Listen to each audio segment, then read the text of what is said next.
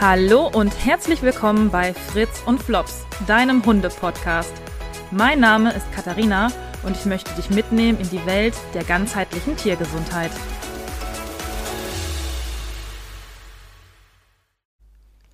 Stell dir vor, du gehst spazieren oder du gehst durch die Stadt und dir kommt ein Hundebesitzer mit seinem Hund entgegen.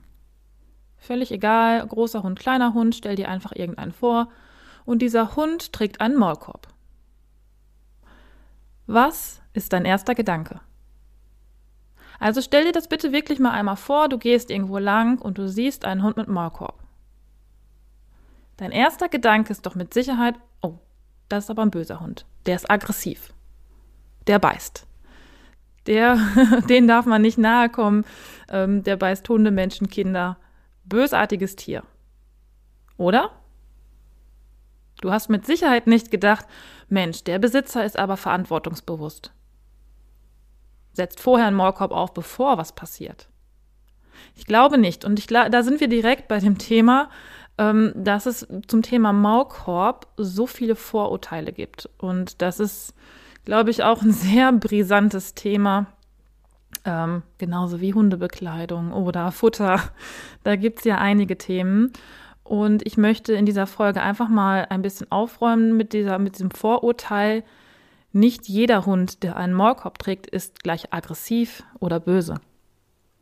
Es gibt tatsächlich einige Gründe, die es ähm, sinnvoll machen oder äh, die für den Besitzer einfach sinnvoll sind, dass der Hund einen Maulkorb trägt. Oder halt auch für die Umwelt. Natürlich gibt es Hunde, die ähm, unberechenbar sind oder die ein Stück weit aggressiv sind oder ähm, ja, die schlechte Erfahrungen gemacht haben in der Vergangenheit oder die einige Sachen einfach nicht gelernt haben, sich adäquat zu verhalten. Ähm, ja, natürlich gibt es auch diese Hunde und das ist natürlich super, wenn der Besitzer dann sagt, äh, ich möchte da gar kein Risiko eingehen, ich setze einen Maulkorb auf. Ja, deswegen muss dieses, ähm, muss das, ja, dieses ganze Thema oder dieser, dieser Maulkorb an sich nicht so negativ behaftet sein, weil es ist doch super, wenn der Besitzer sagt, nee, ich möchte das ähm, sicherheitshalber so haben, damit halt nichts passiert. Vielleicht ist in der Vergangenheit auch noch gar nichts passiert. Und es gibt auch viele andere Gründe, die für einen Maulkorb sprechen, auch wenn es das liebste Tier der Welt ist und noch nie gebissen hat. Ja, also erstmal gibt es natürlich, gibt es natürlich die Listenhunde, die eine Maulkorbpflicht haben. Es sei denn, es ist ein Wesenstest gemacht worden, der positiv ausgefallen ist und der Hund hat eine Maulkorbbefreiung. Aber es kann ja auch sein, dass der Hund noch gar nicht dieses Alter erreicht hat oder dass die Besitzer es einfach noch nicht geschafft haben oder dass ähm, ja, es noch nicht zu diesem Wesenstest gekommen ist, obwohl dieser Hund eigentlich total lieb ist. Ja, dann müssen die Besitzer einen Maulkorb drauf machen in der Öffentlichkeit. Oder ich äh, bin auf dem Weg zum Tierarzt mit meinem Tier. Ja, manche Tiere haben einfach unheimlich Angst beim Tierarzt und reagieren dann natürlich ganz anders, haben schlechte Erfahrungen oder es war mal was Schmerzhaftes. Ich meine, die gehen da ja nun mal hin, wenn es ihnen nicht gut geht. Da ist dann halt auch oft die Verknüpfung, oh Gott, Tierarzt, schrecklich. Und auch da ist es natürlich nicht verwerflich, wenn ich meinem Tier einen Maulkorb aufsetze. Ganz im Gegenteil. Oder ich möchte mit meinem Hund in der Bahn fahren. Deutsche Bahn, soweit ich weiß, ist da auch immer noch eine Maulkorbpflicht. Gibt vielleicht Schaffner, die das nicht ganz so eng sehen. Aber in der Regel öffentliche Verkehrsmittel, beziehungsweise ganz speziell die Bahn, ist für den Hund eine Maulkorbpflicht. Auch wenn der Hund lieb ist. Weil da einfach unheimlich viele Menschen auf einen Haufen kommen und ähm, ja, aus Sicherheitsgründen gesagt wird, dann setzt dem Hund einen Maulkorb auf. Oder ähm, ich hatte die Situation tatsächlich mit Frieda. Wir waren im Tierpark und äh, ich nehme die Hunde, soweit es möglich ist, auch gerne dann mit. Die sind auch total lieb und die würden auch ähm, unter normalen Umständen niemals beißen. Aber auch hier, es sind Tiere und ich kann meine Hand nicht dafür ins Feuer legen, dass mal irgendwas passiert. Und da war eine Situation, also es war wirklich leer, wir waren früh morgens in der Woche, ähm, es waren nicht viele Leute da und dennoch kam uns ähm, eine Frau so nah und ich hatte es gar nicht gemerkt. Also Frieda war an der kurzen Leine. Ähm, ich hatte mir mit den Kindern die äh, Beeren angeguckt Und plötzlich merkte ich, wie, wie Frieda wild schnüffelnd ähm, da so eine Frau abgecheckt hat, die tatsächlich so nah an uns rankam. Und ich denke mir dann immer in der Situation, also Frieda war total lieb. Für die Frau war es, glaube ich, auch okay. Aber wenn von hinten plötzlich jemand an meinen Hund rantritt, so nah, obwohl ja auch eigentlich viel Platz war, der Hund kann sich ja auch erschrecken. Ja, und dann, wie gesagt, ist es immer noch ein Tier und ich kann nicht dafür meine Hand ins Feuer legen, dass der Hund nicht mal aus Reflex schnappt. So, und wer ist dann schuld? Natürlich der böse Hund und ähm, der Besitzer, der seinen aggressiven Hund mit in den Tierpark nimmt. Deswegen habe ich mir angewöhnt, wenn wir in die Öffentlichkeit gehen, wo viele Menschenansammlungen sind, wie jetzt zum Beispiel wirklich Zoo, Tierpark, ähm, Innenstadt, ich mache einen Maulkorb drauf. Ich mache einfach einen Maulkorb drauf, damit nichts passiert. Oder man steht da und unterhält sich und von hinten kommt ein Kind angerannt und kneift den Hund in Popo. Ganz dummes Beispiel, aber kann ja passieren. Auch da würde ich erstmal sagen, nee, meine Hunde beißen nicht. Also auch wenn es mal ein Kind von hinten kommt, die sind so gut sozialisiert und die sind so sicher, das machen die nicht. Aber ich kann es ja nicht garantieren. Und ich möchte nicht, dass mein Hund irgendwen beißt, ähm, aufgrund einer total blöden und ungünstigen Situation, die man einfach mit Tragen eines Maulkorbes vermeiden könnte. Ja auch ähm, ein Grund fürs Maulkorbtragen ist vielleicht als Fressschutz. Frisst mein Hund draußen ständig irgendwie eklige Sachen oder habe ich gerade in meiner Gegend Giftköderverdacht oder oder oder. Kann auch ein Grund sein. Oder ich mache es auch oft bei Hundezusammenführungen. Sicherheitshalber beiden Hunden einfach einen Maulkorb aufsetzen. Ja. Das sind Gründe, die dafür sprechen, seinem Hund einen Maulkorb aufzusetzen. Und das heißt nicht, dass der Hund deswegen direkt aggressiv oder böse ist.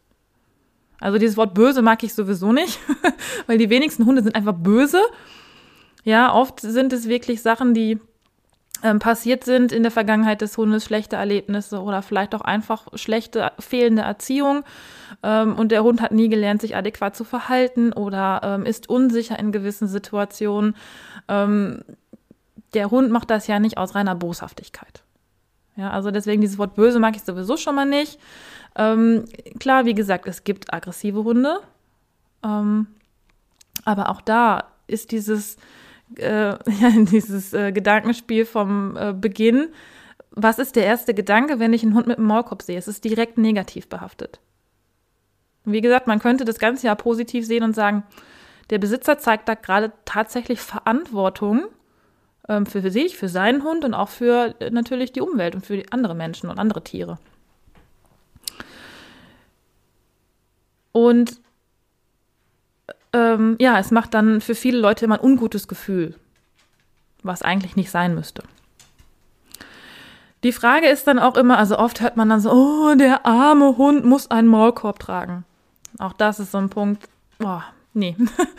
Das ist kein armer Hund, weil er einen Maulkorb trägt. Wenn man einen Maulkorb richtig angewöhnt und antrainiert und das positiv konditioniert, dann ist das für den Hund nicht angenehm. Also Voraussetzung natürlich ist, ist ein gut sitzender Maulkorb, dann ist das für den Hund kein Thema. Das ist genauso wie bei uns Brillenträgern, irgendwann merkt man das nicht mehr. Hat man eine gut sitzende Brille, ist, merkt man das nicht. Ja, und das ist bei dem Maulkorb für den Hund genauso. Sitzt der gut und ist der gut antrainiert, ist der Hund mit Maulkorb genauso entspannt wie ohne Maulkorb. Dazu ist es natürlich wichtig, den Maulkorb dem Hund anzutrainieren. Tatsächlich muss ich sagen, ich habe das bei meinen Hunden nicht großartig gemacht, aber die sind da recht cool mit gewesen. Die haben den Maulkorb aufgekriegt, die haben Leckerchen reingekriegt und damit war die Sache erledigt. Die akzeptieren das sehr gut und die sind damit einfach auch entspannt. Die wissen, da passiert nichts Schlimmes.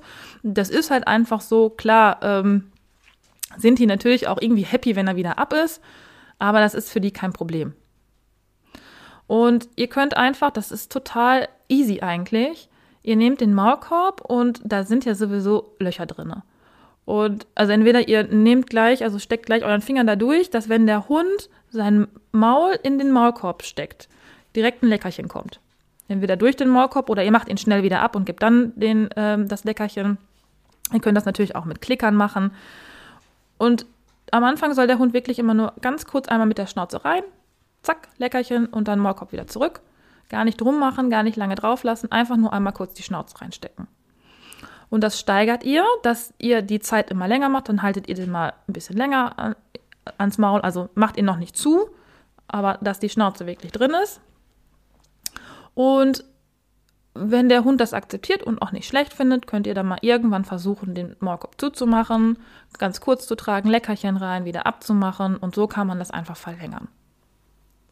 Wenn man das regelmäßig und vernünftig aufbaut, ist tatsächlich so eine Zeit zwischen zwei und vier Wochen realistisch. Das finde ich schon relativ schnell, muss ich sagen, aber das ist so, ähm, womit man arbeiten kann. Hat man einen Hund, der wirklich noch ein bisschen unsicherer ist oder ängstlich ist, kann es das sein, dass das ein bisschen länger dauert. Aber das ist ja nicht das Thema. Ne? Also das kann man ja machen und ähm, das, wir reden ja hier jetzt nicht von, von Monaten oder Jahren Training, es ist wirklich, es sind wenige Wochen. Und dann ist die Sache erledigt. Wichtig ist, ich habe es eben schon gesagt, dass dieser Maulkorb gut sitzt. Also ihr könnt euch erstmal überlegen, was wollt ihr für einen Maulkorb haben. Es gibt ja verschiedene Materialien. Da kann ich vorab schon mal sagen, die aus Metall sind einfach die besten. Die sind immer so ein bisschen auch noch so, ich habe das Gefühl, die sind noch so ein bisschen verpönt, weil die so nach ähm, Schäferhundplatz aussehen, so früher Schutzdienst ähm, oder äh, Polizeidienst oder sowas und Metallmaulkorb. Es sieht halt immer wirklich, ja, weil das noch so in diesen Köpfen ist, dieses Negative. Es sieht halt immer irgendwie so ein bisschen böse aus. Aber es hat halt seine Vorteile, denn es gibt Plastikmaulkörbe. Diese Plastikmaulkörbe, die könnt ihr komplett in die Tonne kloppen. Habt ihr einen kleinen Chihuahua, mag das vielleicht noch okay sein, aber alles, was ähm, etwas größer ist, zerbeißt diesen Plastikmaulkorb in 0, nix. Also die können da wirklich auch ähm, schräg beißen. Also ich hatte auch beim, bei meinem kleinen Opi, ähm, die können da teilweise durchbeißen, die können die verbiegen, ähm, die können kaputt gehen. Das ist völliger Mumpitz, das ist völliger Schrott. Die könnt ihr komplett weglassen. Dann gibt es auch ähm, ähm, die sind so ein bisschen weicher, aber auch aus Kunststoff. Ähm, die sitzen überhaupt nicht. Also das könnt ihr vergessen. Die sitzen meistens einfach auch total scheiße. Dann gibt es dann für ähm, hunderte von Hunderassen und verschiedenen Größen gibt es dann vier Einheitsgrößen. Ja, und da ist eigentlich schon klar, bei vier Einheitsgrößen, der Maulkorb kann gar nicht sitzen. Also es ist vielleicht ein von 100 Hunden, der dieser Maulkorb passt. Aber ansonsten könnt ihr vergessen. Und auch die sind, ähm, glaube ich, nicht ausreichend stabil für, für größere Hunde oder für wirklich bissige Hunde. Ähm, es gibt noch Lederhals, äh, Ledermaulkörbe. Ähm, bin ich jetzt aber auch nicht so Fan von. Die sind dann irgendwann ziemlich schnell, ähm, ja, eklig und ähm, ja, es ist nicht so hygienisch, wie ich finde. Und ähm, meistens sitzen die auch nicht gut. Ähm, die Maulkörbe aus Metall, da gibt es tatsächlich eine ganze Reihe. Es gibt verschiedene Firmen und es gibt natürlich, also die sind eingeteilt, die heißen dann ähm, ja Malinois Rüde oder Schäfer Hündin oder ähm, ja Labrador Rüde. Die sind natürlich erstmal nach Rassen eingeteilt. Einfach weil man dem Kind ja irgendwie einen Namen geben muss, aber es gibt eine so große Vielzahl und Variation an Metallmaulkörben, dass ihr da mit Sicherheit den passenden findet. Ähm, wie, da kommen wir gleich zu. Aber ihr dürft euch natürlich auch nicht auf eure Rasse festlegen. Also bei meinen beiden ist es Zufall, dass die jetzt tatsächlich Malinois Hündin und Rüde tragen. Es ist wirklich reiner Zufall. Ähm, beziehungsweise der eine Moorkopf, den, den Frieda hat, der läuft sogar unter Collie-Hündin auf einer anderen Seite. Also da lasst euch mal nicht von eurer Rasse irgendwie ablenken. Ihr müsst tatsächlich einfach nur nach euren ähm, gemessenen Werten gehen. Und diese Metallmaulkörbe, die könnt ihr ähm, dann auch noch tatsächlich ähm, pimpen. es gibt ähm, verschiedene Anbieter, die, ähm, also ihr könnt die Pulver beschichten lassen. Dann sind die natürlich ein bisschen schwerer. Das spielt jetzt bei einem großen Hund gar keine Rolle, ob das jetzt ein paar Gramm mehr oder weniger ist. Bei kleinen Hunden kann das schon mal eine Rolle spielen, aber ist jetzt auch nicht so dramatisch. Nur, dass ihr das wisst dass die einfach ein bisschen schwerer dann werden. Äh, man kann die aber, wie gesagt, Pulver beschichten lassen. Dann sind die, ähm, ja, in welcher Farbe ihr auch immer wollt. Die gibt es auch standardmäßig schon Schwarzpulver beschichtet. Ähm, ihr könnt die aber auch in jeder Farbe ähm, rot, grün, blau machen lassen, wie ihr wollt. Ach, da gibt es auch Variationen. Die könnt auch die Riemen ähm, wechseln lassen. Dann habt ihr bunte Riemen, nicht die standard schwarzen Riemen. Das Nasenpolster könnt ihr ändern. Also da gibt's die tollsten Sachen. Es gibt auch so ein Duct Tape, heißt das. Das ist einfach so ein Klebeband, das könnt ihr da drum wickeln, farbig. Dann habt ihr da auch eine farbige Variation, aber es ist halt nicht dauerhaft. Also da gibt es wirklich inzwischen viele, viele Sachen, ähm, wo ihr das tatsächlich dann auch als modisches Accessoire nutzen könnt. Ne? Ja. Ähm, also mein Rat tatsächlich die Draht- bzw. die Metallmaulkörbe. Und wichtig ist, dass ihr vernünftig messt und dass ihr dann ähm, anhand dieser ähm, ja, Mess- und ähm, ja, Messanleitung und Auswahlanleitung dann den richtigen Maulkorb aussucht und dann müsst ihr ihn auch anprobieren. Also selbst wenn ihr jetzt äh, gemessen habt und dass die Werte passen, ist es lange noch keine Garantie dafür, dass dieser Maulkorb auch passt. Ja, also bei Frieda zum Beispiel, die hat eine lange Schnauze, aber sehr schmalen Kopf. Da musste ich ein bisschen biegen, ein bisschen schmaler biegen tatsächlich. Bei Escobar ist es umgekehrt. Der hat einen relativ kräftigen Kopf, da musste ich ein bisschen aufbiegen. Ja, also man kann die am Rand noch ein bisschen aufbiegen und hin und her. Ähm, das natürlich nicht einfach wild drauf los, sondern mit Sinn und Verstand.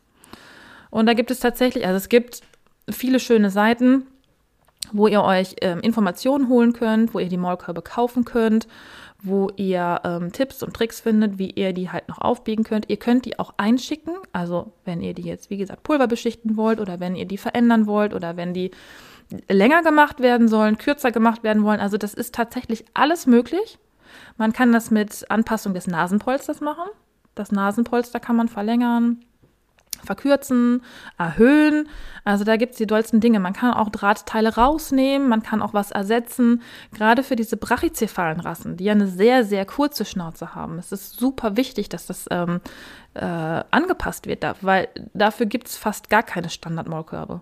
Das könnt ihr vergessen. Ihr werdet für ähm, einen Hund, eine brachycephale Rasse mit einer kurzen Schnauze oder ähm, mit besonders kräftigen Schnauzen oder ähm, irgendwelche anderen ja, äh, Variationen werdet ihr wahrscheinlich keinen Standardmaulkorb finden.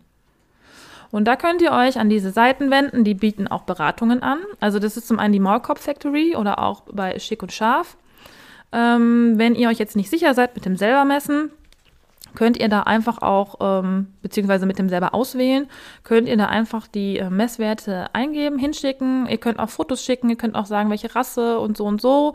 Und die beraten euch dann wirklich sehr gut. Das kostet, ich meine, 7,50 Euro um den Dreh. Also es ist jetzt wirklich nicht die Welt. Und dann könnt ihr auch Rückfragen stellen und ähm, ihr kriegt auch super schnell Antwort. Ich glaube, innerhalb von 48 Stunden. Und ähm, dann ja, seid ihr da tatsächlich auf der sicheren Seite. Wie ihr messt, ist eigentlich auch gar nicht, es ist kein Hexenwerk, es ist nicht schwer. Ähm, Wichtig ist natürlich die Schnauzenlänge und die messt ihr so einen halben bis zwei Zentimeter unterhalb des Augenansatzes. Also genau da, wo jetzt so ein Nasenpolster sitzen würde. Bis zur Nasenspitze. Jetzt springen die Hunde hier alle auf und wollen spielen. Das ist ein bisschen irritierend. Also nochmal, die Schnauzenlänge. 0,5 bis 2 Zentimeter unterhalb des Augenansatzes. Das ist natürlich von Hund zu Hund unterschiedlich, je nachdem, wie groß der Hund ist. Also bei kurzschnäuzigen, brachycephalen Rassen wäre das wahrscheinlich direkt unterm Auge. Bei größeren Hunden ist der Abstand ein bisschen größer. Also ihr müsst euch vorstellen, genau da, wo das Nasenpolster sitzen sollte. Von da bis zur Nasenspitze, das ist die Schnauzenlänge.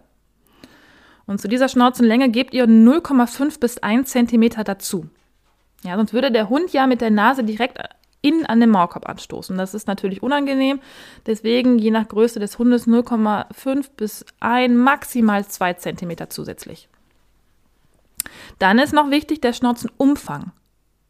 Das ist genau an der gleichen Stelle, also auch unter dem Augenansatz, da wo das Nasenpolster sitzen würde, ähm, einmal den Umfang. Am besten mit so einem Maßband locker. Jetzt nicht so eng gepresst, sondern einfach locker einmal den, den Schnauzenumfang. Zu diesem Wert gebt ihr 30 bis 40 Prozent dazu. Das ist auch so ein bisschen variabel. Da müsst ihr natürlich auch gucken, wie passt das mit den anderen ähm, Werten und wie finde ich da den passenden Maulkorb. Ja. Schnauzenbreite, natürlich auch wichtig. Die messt ihr einfach von oben an der breitesten Stelle. Also es ist quasi gena immer genau der gleiche Punkt, immer da, wo das Nasenpolster sitzen muss. Einfach die Schnauzenbreite. Ohne Zugabe. Einfach nur als Wert, den ihr noch dazu habt. Und ganz wichtig, da kommen wir dann auch wieder zu dem Thema, wo viele Leute sagen, boah, der trägt ja einen Maulkorb, krass, der ist ja riesig. Ist der nicht viel zu groß? Habe ich auch schon ganz oft gehört. Schnauzenhöhe ist nämlich wichtig, geschlossen und hechelnd zu messen. Ja, also am besten mit einem Zollstock seitlich, auch da, wo das Nasenpolster sitzen müsste, einmal geschlossen und einmal, wenn der Hund hechelt. Weil das ist der Grund, warum auch die Maulkörbe so groß sind oder groß aussehen, damit der Hund da auch entspannt mit hecheln kann. Weil das ist dann tatsächlich ähm, kein angenehmes äh, Gefühl für den Hund, wenn er dann im Hochsommer mit so einem viel zu engen Maulkorb rumlaufen muss. Das funktioniert nicht. Also ihr müsst gucken, dass der Hund nicht nur hecheln kann, sondern auch angenehm hecheln kann. Also sein Maul wirklich aufmachen kann, so weit wie er das halt beim Hecheln tut. Das macht ja auch jeder Hund unterschiedlich. Und dass das für den dann kein Problem ist. Es muss ja auch nicht Sommer sein oder warm sein. Der Hund kann ja auch Stress haben und deswegen hecheln. Und mit so einem gut sitzenden Maulkorb kann der Hund eventuell auch trinken und ihr könnt ihm halt auch da Leckerchen reinschieben. Das geht aber nicht, wenn der Maulkorb so flach ist, also nicht, nicht hoch genug, dass der Hund seinen Maul gar nicht aufkriegt, sondern wirklich gerade mal nur so die Zunge rausstrecken kann.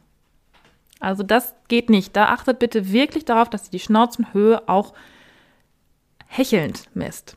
Und dann gibt es auf den guten Seiten, wie jetzt Schick und Scharf oder ich glaube Morkop Factory ist wirklich tatsächlich nur zur Anpassung. Aber aus Schick und Scharf könnt ihr die ganzen äh, Maulkörbe auch kaufen. Es gibt bestimmt auch noch viele andere Seiten. Ich kenne jetzt natürlich nicht alle, ähm, aber die kann ich ähm, sehr empfehlen. Und da stehen nämlich alle Werte. Also da steht die Schnauzenlänge, der Schnauzenumfang, die Schnauzenbreite und die Schnauzenhöhe geschlossen sowie hechelnd.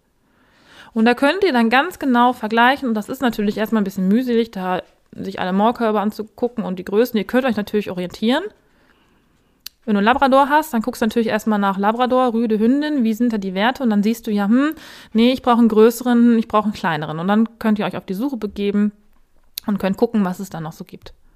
Oder wie gesagt, ihr ähm, meldet euch direkt ähm, bei den Firmen und ähm, lasst euch beraten und dann schlagen die dir drei, vier verschiedene Maulkörbe vor, die passen könnten. Am besten, du bestellst die auch alle. Ich habe den Fehler gemacht, ich habe es nicht gemacht. Ich habe dann ganz oft hin und her geschickt, was völlig unnötig war. Weil, wie gesagt, auch mit den passenden Werten ist es keine Garantie, dass der Maulkorb sitzt. Und wenn du jetzt einen gut, einen gut sitzenden Maulkorb gefunden hast und du sagst, hm, das ist jetzt nur noch so ein Müh, müsste der länger, so ein Tucken oder ein Tucken kürzer. Das kann man, wie gesagt, dann anpassen. Anhand des Nasenpolsters oder wenn man vielleicht ein bisschen was ähm, aufbiegt oder ja, um, größere Anpassungen sind natürlich auch möglich, aber da seid ihr bei der Maulkorb Factory zum Beispiel auch super aufgehoben.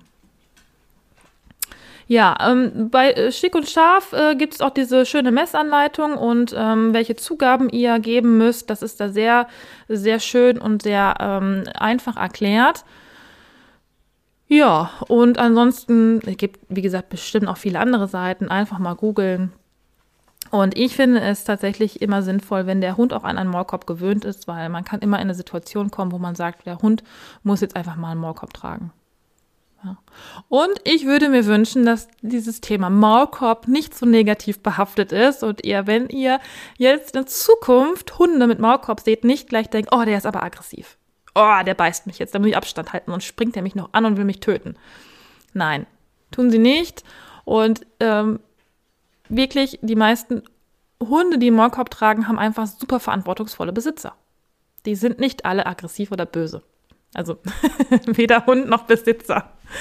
Ja, damit möchte ich diese Folge beenden und ich wünsche euch äh, einen schönen Tag noch und freue mich auf die nächste Podcast-Folge. Vielen Dank, dass du zugehört hast. Bis dann.